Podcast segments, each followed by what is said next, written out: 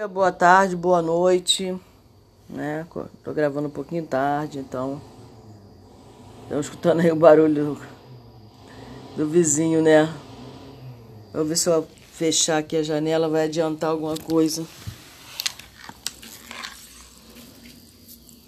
Mas se eu deixar para depois e falar, ah, eu gravo mais tarde, ah, deu uma melhorada.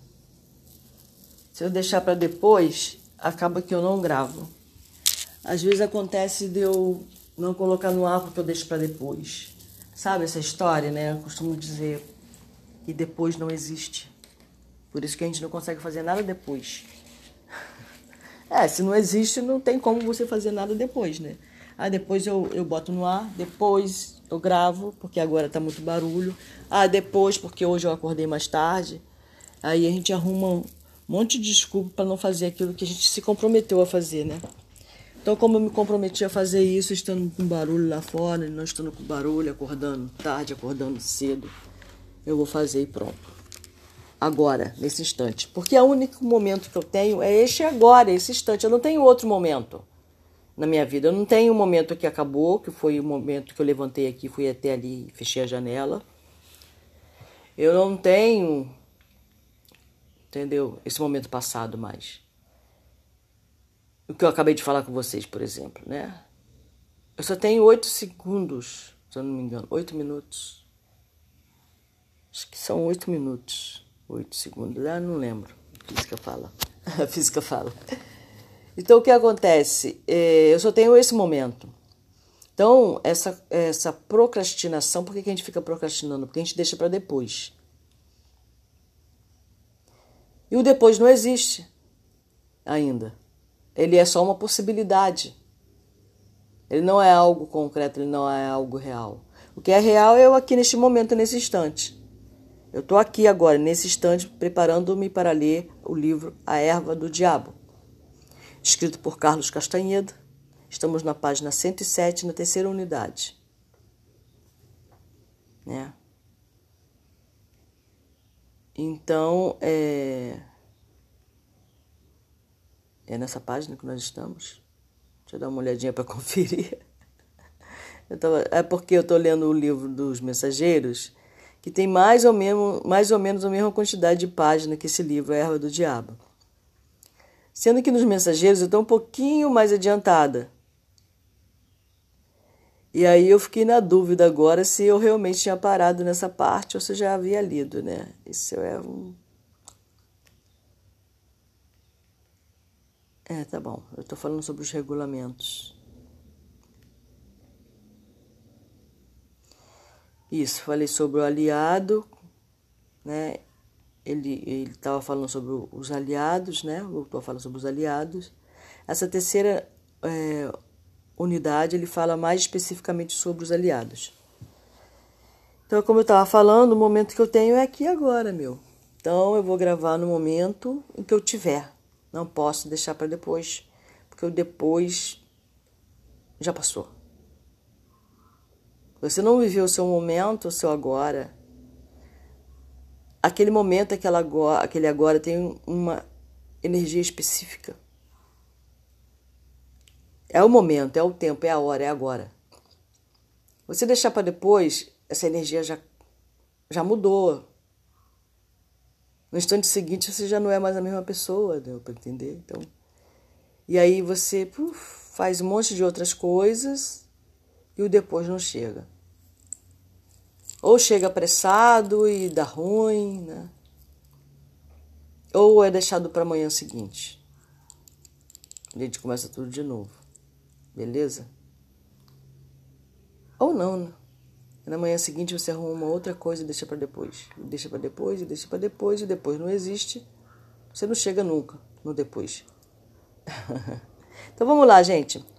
Nós estamos aqui na terceira unidade né, em que ele começa a falar sobre os aliados de maneira mais profundamente. Né? Estou no livro A Erva do Diabo, como eu falei, página 107. São 134 páginas. Vamos lá, terceira unidade, um aliado tem um regulamento. Se você quiser saber o que é um aliado, ouça o podcast dos anteriores no podcast em que ele fala sobre o aliado especificamente, tá? O que é um aliado, para que serve. E aqui ele está entrando em maiores detalhes, né? Então, um aliado ele tem um regulamento. A única ideia indispensável entre os componentes do conceito de aliado e a de que ele tem um regulamento para se explicar o que é um aliado, devido à sua indispensabilidade, coloquei-a como terceira, que é uma unidade principal nessa classificação estrutural. O regulamento, que Dom Juan também chamava a lei, era o rígido conceito de organização que regulava todos os atos que tinham de ser executados e o comportamento que devia ser observado em todo o processo de se lidar com o aliado. O regulamento era transmitido verbalmente de, do mestre ao aprendiz, idealmente sem alteração, por meio da interação mantida entre eles. Bom, ele viu ali, né? Para um, a pessoa ser um feiticeiro, é indispensável ela ter um aliado. Tá bom?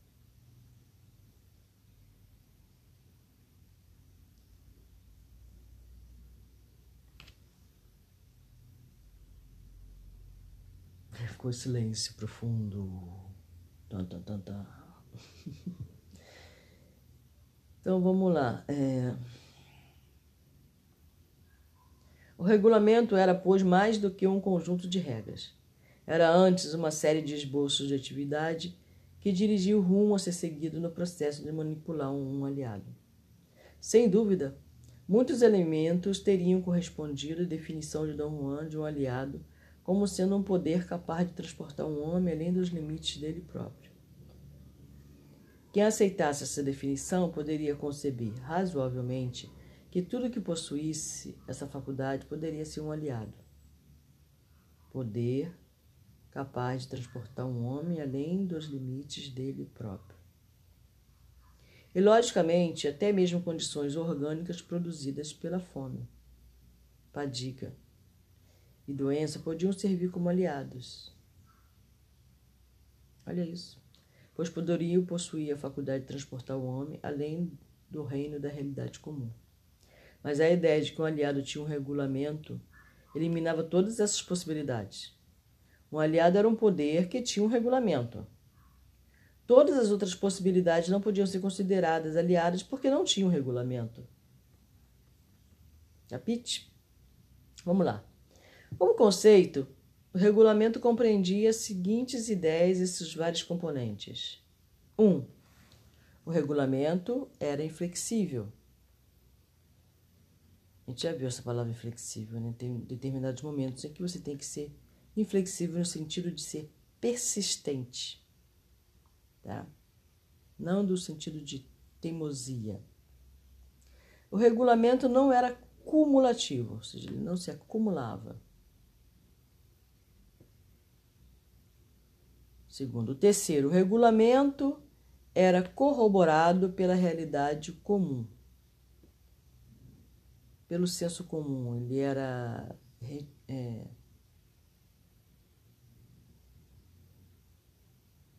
corroborado, aceito. O regulamento era corroborado pela realidade não comum, ou seja, pelo, era corroborado pela realidade comum e a não comum. Esse era o quarto. Quinto, o regulamento era corroborado por um consenso especial. Aí tem um monte de.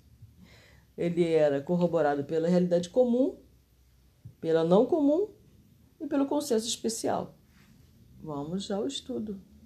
Então, o que é o regulamento?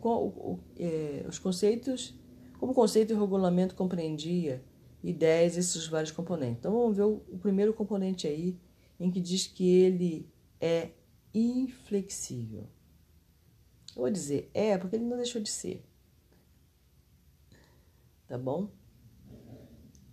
Os esboços de atividade que constituem o todo do regulamento são passos inevitáveis que a pessoa tem de seguir a fim de alcançar o objetivo operacional dos ensinamentos.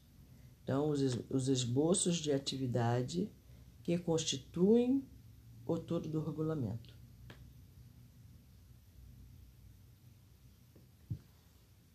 É disso que ele está falando. Essa qualidade compulsória do regulamento era transmitida na ideia de que, era, de que é inflexível. A inflexibilidade do regulamento está intimamente ligada à ideia de eficiência. Vamos ver o que ele quer dizer com isso. Os esforços dramáticos criam uma incessante luta pela sobrevivência. E nessas condições, somente o ato mais eficaz que a pessoa puder praticar assegura a sobrevivência. Como não é permitido ponto de referência individual, o regulamento prescreve os atos que constituem a única alternativa para a sobrevivência. Assim, o regulamento tem de ser inflexível, tem de exigir uma obediência definida a seus comandos.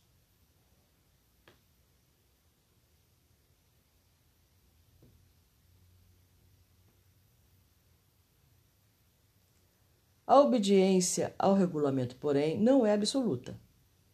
Durante os ensinamentos, registrei um caso em que sua inflexibilidade foi cancelada. Dom Juan explicou aquele tempo de variação como um favor especial, oriundo da intervenção direta de um aliado. Naquele caso, devido a meu engano sem querer, ao manusear o aliado contido na datura inoxia, o regulamento fora violado. É, devido a meu engano sem querer de manusear o aliado contido, né? Então o aliado ele está contido, ele não contém, ele está contido em alguma medicina. Por exemplo, nós temos aí o aliado da datura inoxia, que é a erva do diabo. Aliado este que Dom Juan não gosta, que era o aliado do Nagal que ensinou Dom Juan, que era o, o regulamento fora violado. Dessa ocorrência, Dom Juan deduzia que um aliado tem a faculdade de intervir diretamente e impedir o efeito nocivo e geralmente fatal que resulta da não obediência a seu regulamento. Essa prova de flexibilidade era sempre considerada como produto de um forte laço de afinidade entre o aliado e seu seguidor.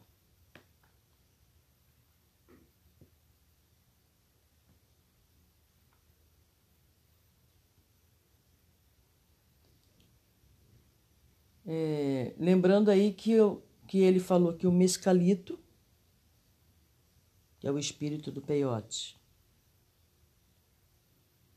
e a ayahuasca são mestres, não podem ser aliados. Tem os mestres e tem os aliados, tá?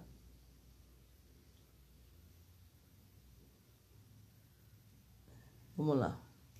O regulamento não era cumulativo, segundo tópico. A suposição é de que todos os métodos concebíveis de manipular um aliado já tenha, tenham sido usados. Isso é uma suposição, não uma definição. Teoricamente, o regulamento não é cumulativo. Não há possibilidade de aumentá-lo, entendeu? O que é cumulativo? Não tem como aumentá-lo, né? Quando você acumula alguma coisa dentro de um recipiente, por exemplo, você vai aumentando, né? Você tem que arrumar de repente um recipiente maior. Não há possibilidade de aumentá-lo. A ideia da natureza não cumulativa do regulamento também se relaciona ao conceito da eficácia. Como o regulamento dita a única alternativa eficaz para a sobrevivência pessoal do indivíduo, qualquer tentativa de modificá-lo ou alterar seu curso por inovações é considerado não só um ato supérfluo, como mortal. É, ele fala muito aqui, né? Tem um outro, se eu não me engano, aí faz um tempo que eu li, como eu li só uma vez por semana esse. Ele fala sobre o fato da gente querer inovar quando se trata de fazer um, ah, um feitiço, se assim você quiser chamar, uma magia. E aí tem lá os passos que você segue, né? O que você tem que comprar, o que você tem que ter. Lógico que a flexibilidade está no fato de que você é, não tem naquela região, naquele país, não tem como você conseguir na tua época determinado elemento para você fazer aquilo que você quer. Então aí abre-se a flexibilidade para o fato de você não ter e você poder arrumar um substituto. Mas é, ele fala muito sobre não pode inovar. Não tem essa de inovar é aquele espaço, ó, é dado para você fazer isso aí, você tem que seguir esse, esse, esse, esse espaço. Não tem inovação. Não tem, ah, eu tive uma ideia, vou fazer. Não, não vai fazer assim, vai fazer daquele jeito. Porque se você fizer do outro jeito, não vai dar certo. Isso que ele quer dizer com inflexibilidade de uma forma geral, tá? É, Modificá-lo ou alterar seu curso por inovação é considerado não só um ato supérfluo, como mortal. Então não tem essa. Só havia possibilidade de se aumentar o conhecimento pessoal do regulamento, quer sob a orientação do mestre, quer sob a orientação especial do próprio aliado. Este último é considerado um exemplo de aquisição direta de conhecimento e não um acréscimo ao do regulamento. Ok? O outro tópico é: o regulamento é corroborado pela realidade comum. A corroboração do regulamento significa o ato de verificá-lo, o ato de atestar sua validez, confirmando-o pragmaticamente de maneira experimental. Como o regulamento trata de situações de realidade comum e não comum, sua corroboração se dá em ambas as áreas. As situações de realidade comum com que lida o regulamento muitas vezes são situações extraordinariamente fora do comum Porém, por mais anormais que fossem, o regulamento, por mais anormal, por mais anormais que forem, o regulamento é corroborado pela realidade comum. Por esse motivo, deve ser considerada fora do âmbito deste trabalho. Então, por esse motivo, ela é considerada fora do âmbito deste trabalho, devendo ser mais propriamente o campo de outro estudo. Essa parte do regulamento trata dos detalhes dos processos empregados no reconhecimento, coleta, mistura, preparo e cultivo das plantas de poder em que são contidos aliados, dos detalhes de outros processos dos usos dessas plantas de poder e outras minúcias detalhadas, semelhantes. Por exemplo, né, é para quem não, não escutou os outros podcasts anteriores, nós temos aí a, a forma de colher a datura, as partes que são usadas, como é guardado. Então, Dom Juan mostra para ele todo o processo, todo o caminho de preparação do chá da erva datura. Por exemplo, a nossa própria erva, nosso próprio chá aqui, que é o, o, o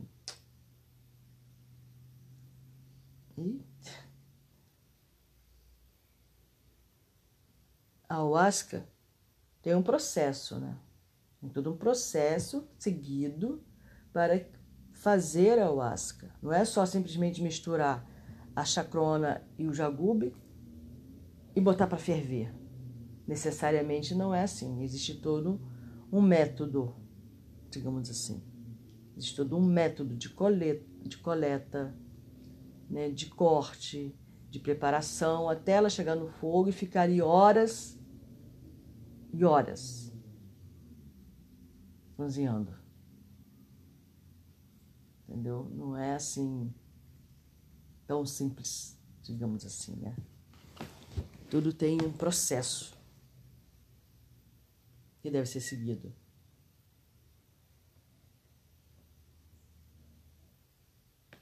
Você pode falar assim, oh, mas eu não posso usar a ayahuasca como um aliado, já que ela é uma planta de poder assim como o peiote, assim como a datura, assim como, como o cogumelo, tapito, cambô. ah, o chuma, sei lá. Né? Enfim, outros processos de uso dessas plantas de poder. Eu não posso ter essa o mescalito como aliado, como eu falei, ele é um mestre. O regulamento também era corroborado pela realidade não comum. E essa corroboração é feita da maneira pragmática e experimental de revalidação que tem, que tem sido empregada em situações de realidade comum. A ideia de corroboração pragmática envolvia dois conceitos. Um, encontros com aliado, que denominei estado de realidade não comum. 2. Os propósitos específicos do regulamento. O estado de realidade não comum. As duas plantas que continham os aliados, que se continham os aliados, que se contêm os aliados, quando utilizadas de acordo com os regulamentos respectivos dos aliados, produzem estado de percepção especial, que Dom Juan classifica de, classificava de encontros com o aliado. Ah, tá. É... O Carlos mesmo teve um encontro com é, ele teve um encontro com o Peiote, né? Deixa eu ver se ele teve, teve um encontro com a Datura. O aliado do Dom Juan é o mito, que é, que é o fumo feito de cogumelo. A gente chama hoje de cogumelo mágico. Eu ainda não, não entendi bem se o aliado do Carlos ele ainda está procurando esse aliado. Que Dom Juan apresentou ele as plantas de poder para ele ver qual seria o aliado dele, né?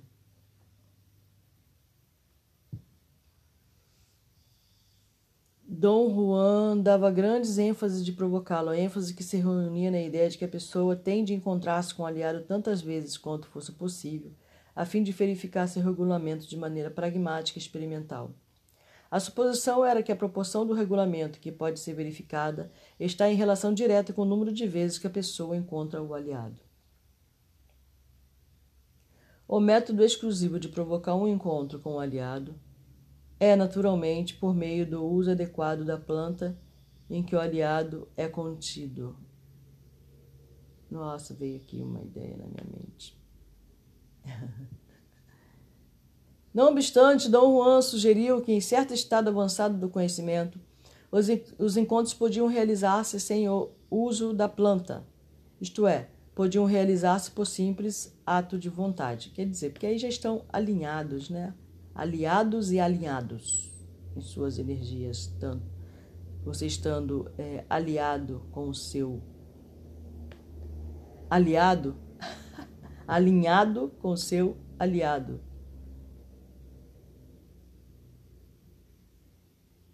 Então, não, com o tempo não precisa mais usar a planta de poder para isso.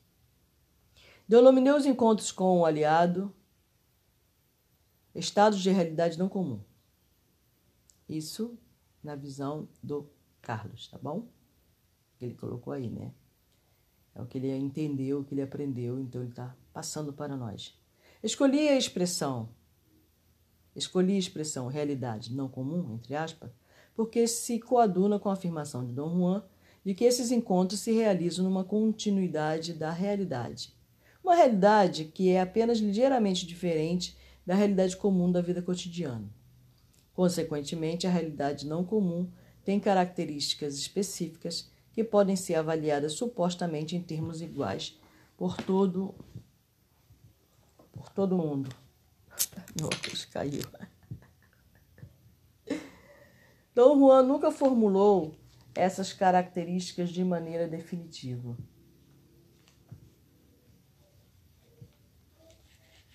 Mas sua reserva parecia originar-se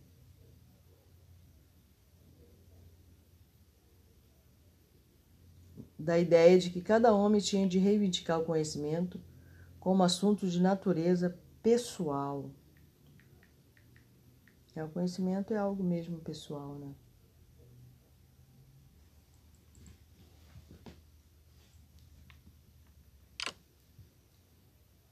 As seguintes categorias, que considero as características específicas da realidade não comum, foram tiradas de minha experiência pessoal. No entanto, a despeito de sua origem aparentemente excêntrica, foram reforçadas e desenvolvidas por Dom Juan nas premissas de seu conhecimento. conduziu seus ensinamentos como se essas características fossem inerentes à realidade não comum. Que características são? Vamos saber? A realidade não comum era utilizável. A realidade não comum tinha elementos constituintes. A primeira característica, a realidade não comum, era utilizável, era utilizável, implica que ela serve para um serviço real. Dom Juan explicou várias vezes que o objetivo primordial de seu conhecimento era a consecução de resultados práticos e que esse objetivo é pertinente na realidade comum e não comum. Assevera, asseverava que em seu conhecimento havia os meios de se, faz, de se fazer trabalhar a realidade não comum do mesmo modo que a realidade comum. Segundo essa afirmativa, os estados provocados pelos aliados são produzidos com o intuito propositado de serem utilizados. Nesse caso especial, a explicação lógica de Dom Juan era que os encontros com os aliados eram feitos para se aprender o segredo deles. E esse fundamento lógico serve como um guia rápido, rígido para eliminar outros motivos pessoais que se pudesse ter para procurar o estado de realidade não comum.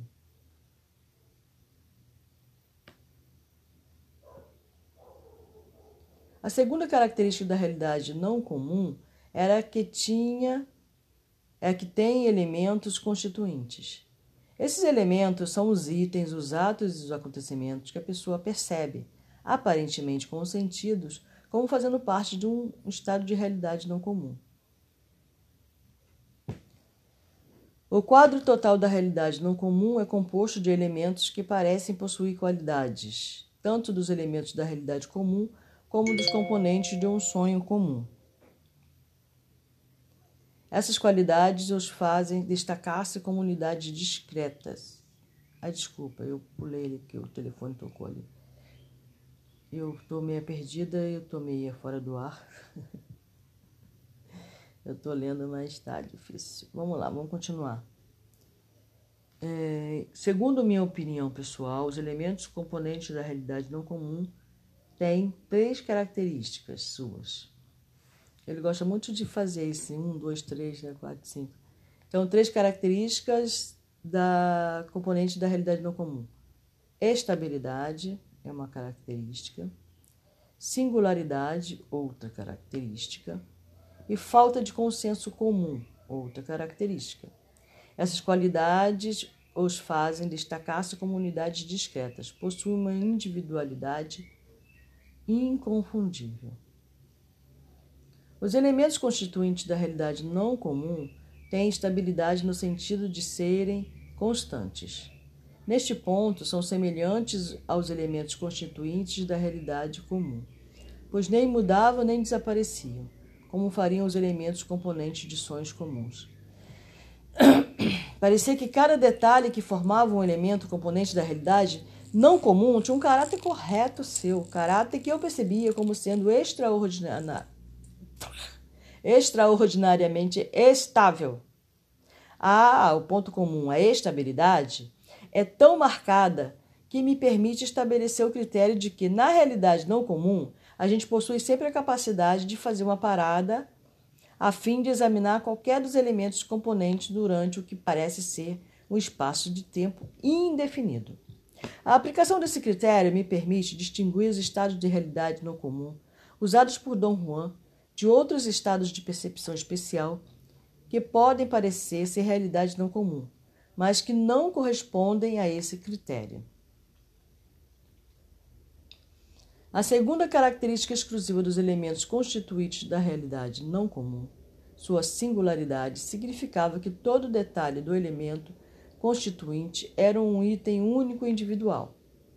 Parece que cada detalhe desse for, que cada detalhe for, for isolado dos outros, ou que os detalhes aparecem um de cada vez, a singularidade dos elementos parece ainda criar uma necessidade única, que pode ter sido comum a todos, a necessidade imperiosa, a compulsão de amalgamar todos os detalhes isolados numa cena total, um composto total. Dom Juan, obviamente, estava ciente dessa característica e utilizava em todas as ocasiões possíveis. Vamos lá, necessidade imperiosa, a compulsão de amalgamar todos os detalhes. A compulsão de amalgamar todos os detalhes isolados numa cena total.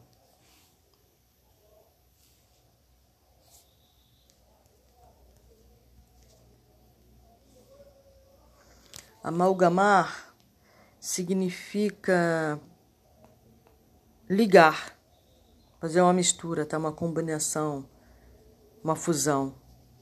É, é um, um, um modo, por exemplo, de, é um, um, modo de se fazer um chá, por exemplo, né?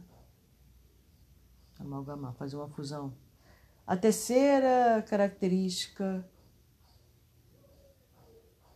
única dos elementos constituídos. E o mais dramático de todos era a sua falta de consenso comum. Então ele falou aqui em cima, voltando um pouquinho, que Dom Juan obviamente estava ciente dessa necessidade e utilizava em todas as ocasiões possíveis. Então ele fazia chá do, do da datura, por exemplo, né? O peiote não, o peiote ele não é chá, se mastiga. E o cogumelo mágico, da forma como ele usava, na forma como as pessoas usam hoje, elas mastigam. Mas o Dom Juan deixava no, deixava no cachimbo, usava como fumo, na forma de fumo.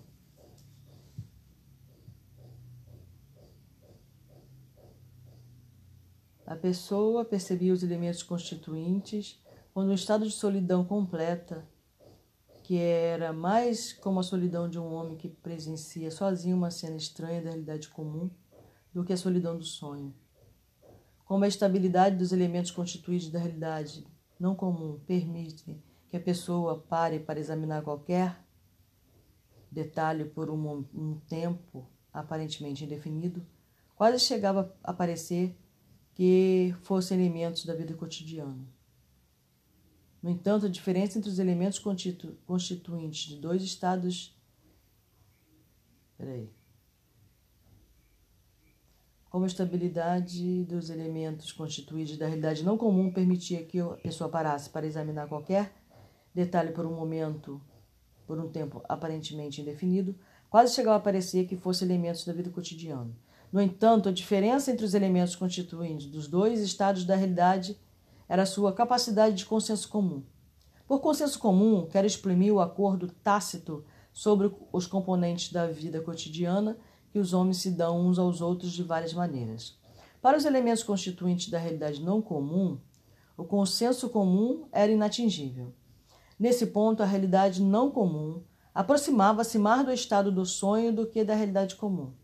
E, no entanto, devido às suas características únicas de estabilidade e singularidade, os elementos constituintes da realidade não comum tinham um senso de realidade forte que parecia fomentar a necessidade de revalidar, revalidar a sua existência em termos de consenso. O objetivo específico do regulamento, o outro componente do conceito de que o regulamento era verificado na realidade não comum, era a ideia de que o regulamento tinha um objetivo específico. Esse objetivo era a conquista geralmente com o uso de um aliado, de uma meta utilitária. No contexto dos ensinamentos de Dom Juan, supunha-se que o regulamento fosse aprendido corroborando-se o mesmo na realidade comum e na não comum. A faceta decisiva dos ensinamentos, contudo, era a corroboração do regulamento nos estados de realidade não comum. E o que era corroborado nos estados e elementos percebidos na realidade não comum era o objetivo específico do regulamento. Esse objetivo específico tratava do poder do aliado, isto é, da manipulação do, aliado, do aliado primeiro como veículo e depois como auxiliar. Mas Dom Juan sempre tratava cada caso do objetivo específico do regulamento como uma unidade única, implicitamente abrangendo essas duas áreas.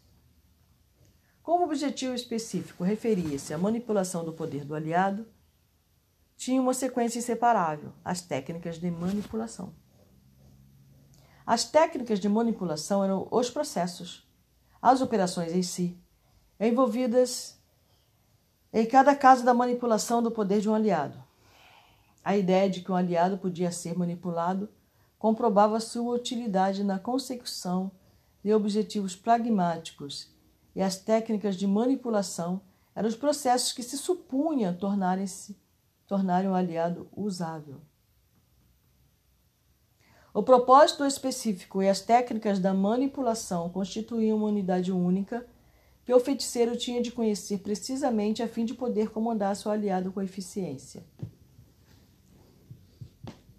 Os ensinamentos de Dom Juan incluíam os seguintes objetivos específicos dos regulamentos dos dois aliados. Organizei-os aqui na mesma ordem que ele os apresentou a mim. O primeiro objetivo específico, que era observado na realidade não comum, era a prova com o aliado contido na datura inoxia. Veja bem, não é a datura que vai ser o aliado dele, é o aliado contido na datura. Toda planta de poder tem um aliado, ou um mestre. A técnica de manipulação era ingerir uma poção feita com uma sessão da ingestão dessa poção, produzia um estado superficial de realidade não comum, que Dom Juan utilizou para me testar, verificando se eu tinha ou não, como aprendiz em perspectiva, afinidade com o aliado contido na planta da turinoxia, né?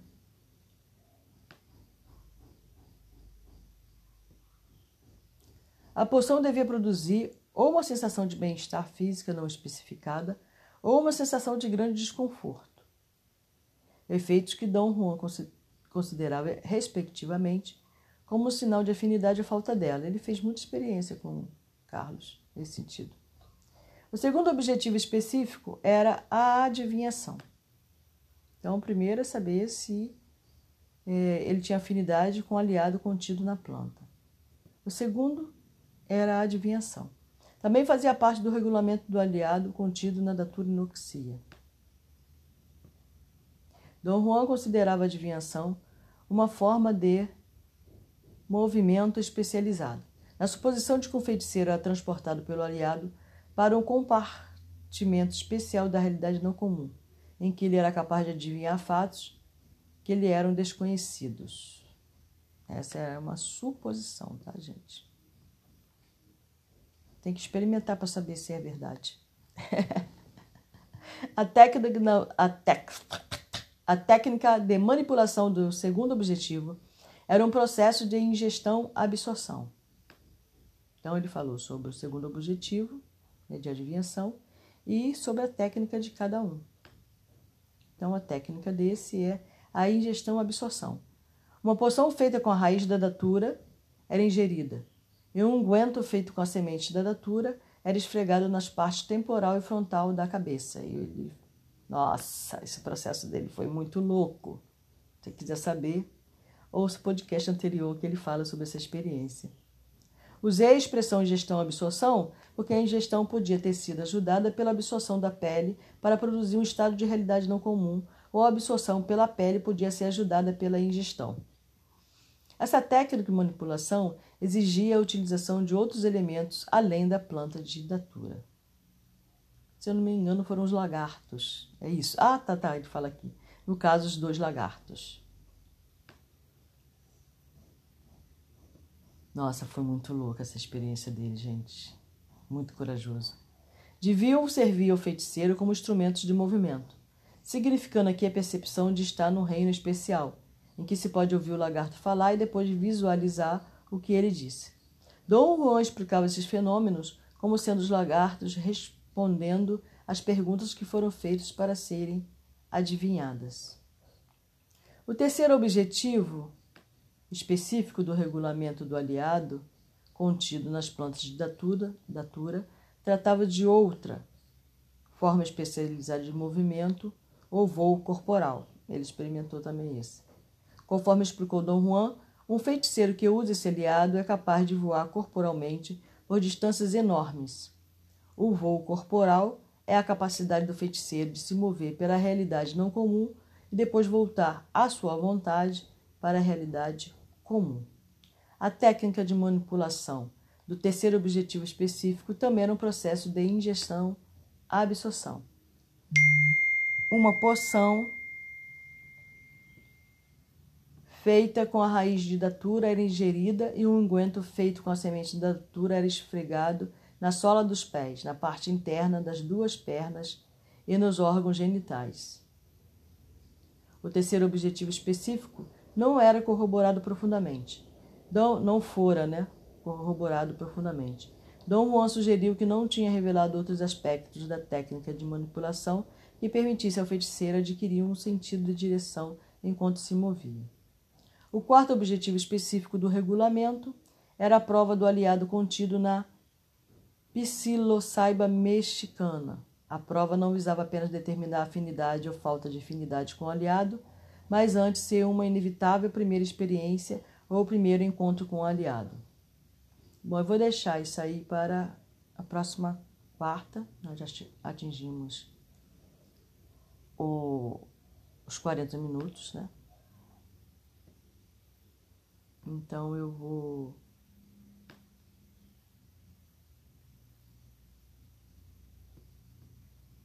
parar por aqui. Na próxima quarta-feira a gente continua a leitura. Espero que tenha sido tenha trazido o conhecimento necessário, mas o conhecimento a gente só adquire a partir do momento em que a gente pratica. Prática. Né? Não, ele é só uma informação. Né? Então, as informações foram passadas. Agora, obter o conhecimento parte de vocês, né? Então é isso. Uma última quarta-feira, estamos no meio da semana. Né? Espero que tenham tido os bons sonhos. Ouçam lá o podcast A Arte do Sonhar, que é muito bom, muito bom. Que Carlos escreveu dez anos depois dessas experiências aí que ele viveu com o Don Juan. Tá? Tá mais maduro. Dez anos mais, não é mais mesmo Carlos, com certeza. tá, gente? Então, é isso aí.